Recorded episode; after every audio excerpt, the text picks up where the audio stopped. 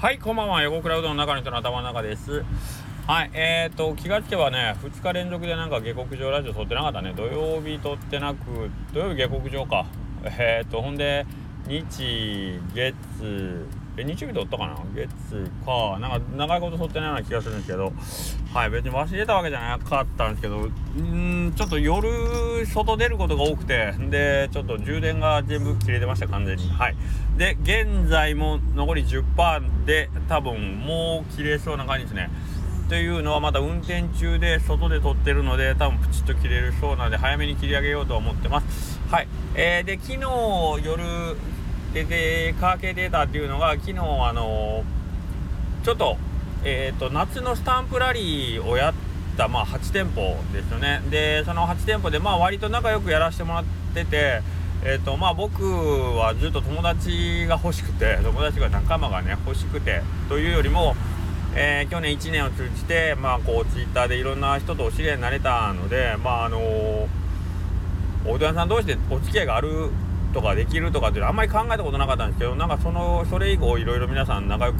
してくれて声かけてもらったりあのお互いの意見交換させてもらったりしてるうちになんかまあ友達というかねああ嬉しいなという感じで。で、まあ、今年の夏のスタンプラリーもあってその時も一緒にやらせてもらって楽しかったんです。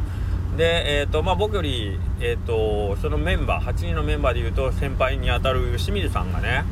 あのせっかく8人というかあの知り合えたんだからあのまあ仲良く楽しくやるのもいいんだけど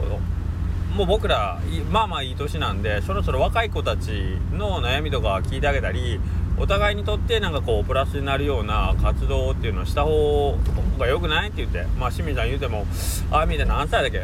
？85ぐらいだっけ？違かったっけな？あれ？何倍だっけ？6まあまあ清水さん栄養投資なんでやっぱりもう自分がまあねこの先を考えた時にやっぱ若い子たちにも頑張ってほしいなということをね業界のことを考えるとってことなんでしょうけど。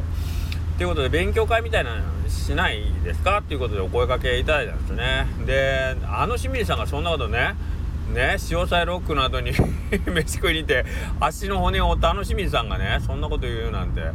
ねで骨を折ってでドブに落ちて骨を折ってザブザブ濡れたまま飯を食ったあの清水さんがそんなこと言うなんてね。まさかと思ったんですけど何回聞いてもどうやら本当のことだったみたいなんでじゃあちょっとやりますかということで。で清水さんってああ見えてね。しつこい。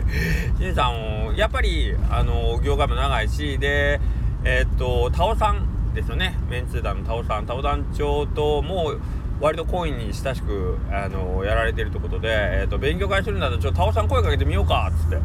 まあ言うてもうどん業界のまあ言うたらね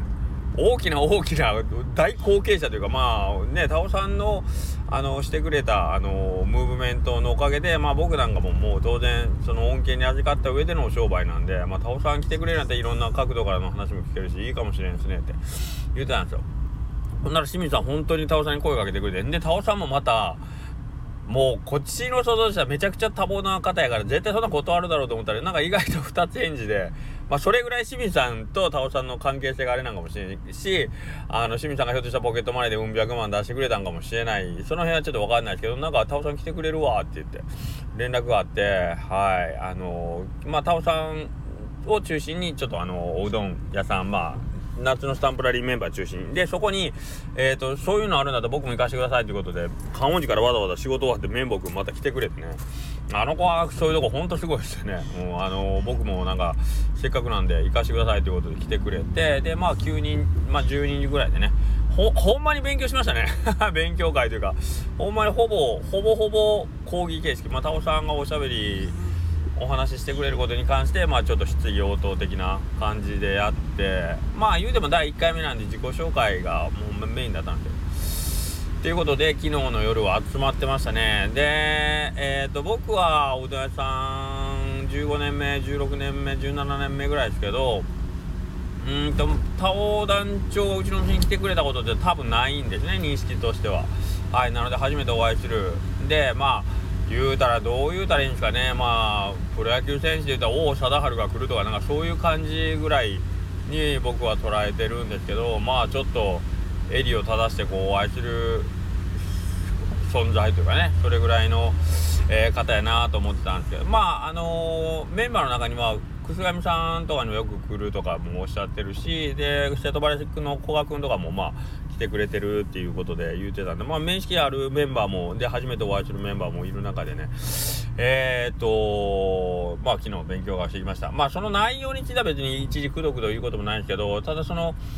僕の思い描いてたそのえー、っとまあ大物いわゆる大物、まあ、特に香川県のうどん業界の中におけるえー、存在感って言ったらやっぱりそれはもう唯一無二のビッグネームと僕は思ってますから特にドンピシャ世代なので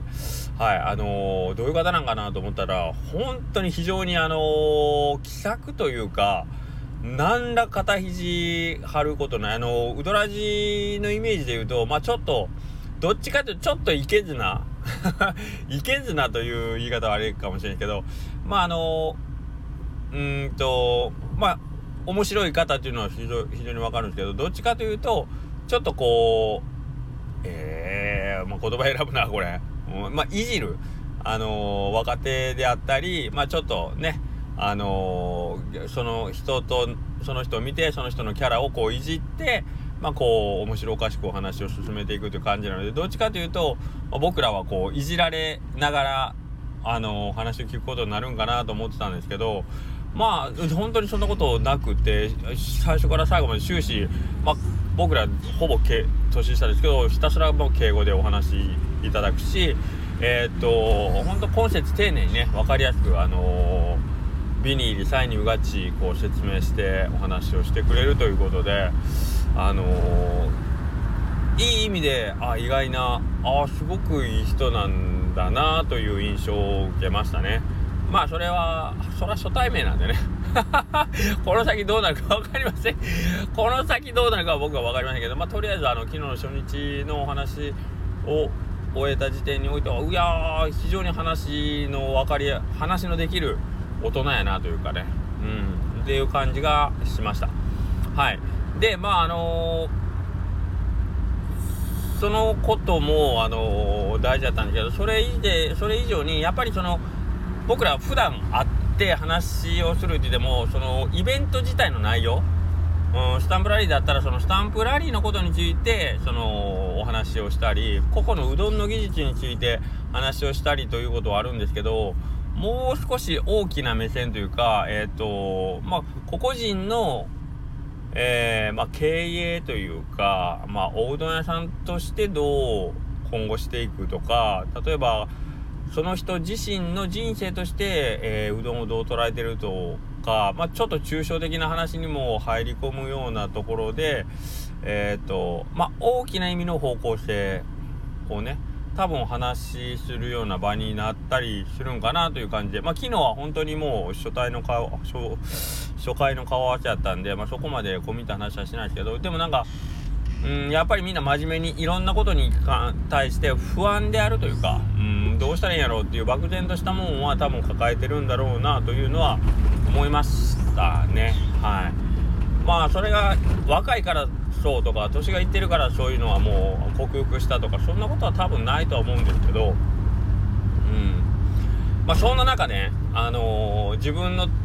その45歳の年を改めてなんかああなんかもう僕その8人とか9人集まったらもうどっちかというとちょっと上の立場というか年齢だけ切り取るとねもう清水さんの次が僕かという感じなのでなんかそこにも驚いたんですね。でともすればなんかあの偉そうなこと言ってんな俺って思いましたね。若い子というか他のメンバーを捕まえて。なんかああした方がいいよとかこうした方がいいよとかいや僕はこうしてきたからこうじゃないのとかっていうそのアドバイスがいちいちおじさん。俺おじさん。なんかどの面下げてよそんなこと言ってんのってもうほんま自分でちょっと恥ずかしくなる。途中でハッとするような。あれ？俺今なんかたわごと言ってなかったみたいな。君たちに向かってなんかすごい偉そうなこと俺今言ってたよね？みたいな。うーんそういうなんか瞬間が何度かあってね。恥ずかしいようななんか。あ偉そうに言ってんな俺なんか。まだ何にもしてないのになーっていうところがあって。うんなのでえー、っとまあそれを自分自身に向けてね、えー、まあ、今後じゃああのしっかりああの人が言うんならまあ間違いないなと思われるような実績を携えて、えー、まあね自分の後に続く人たちに向かって、まあ、言葉とかね背中を見せれるようなやっぱ存在にならないかんなと思うことでやっぱ自分自身にだいぶ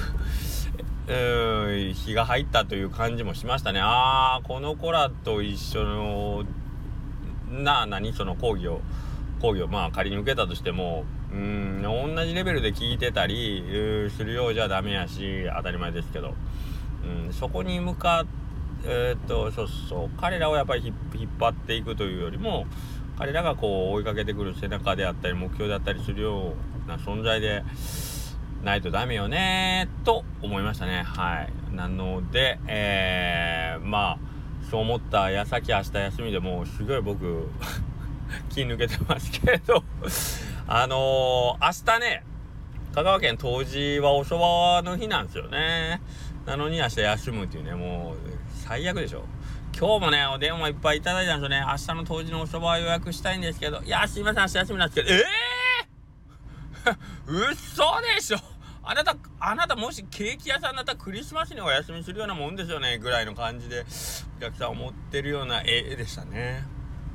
うん、ごめんなさいね。すいません。っていう感じなんですけど明日お休みです。というわけで皆さん、えーと、僕はあの明日じゃあ自分を磨くために一生懸命ね後輩が目指す背中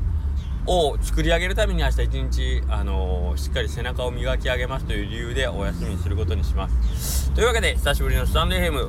結局何にも変わらない。いつもと同じおしゃべりでしたが聞いてくれてありがとうね。バイバイ。ちょっとガモうどんのサトシさんを意識してみました。さようなら。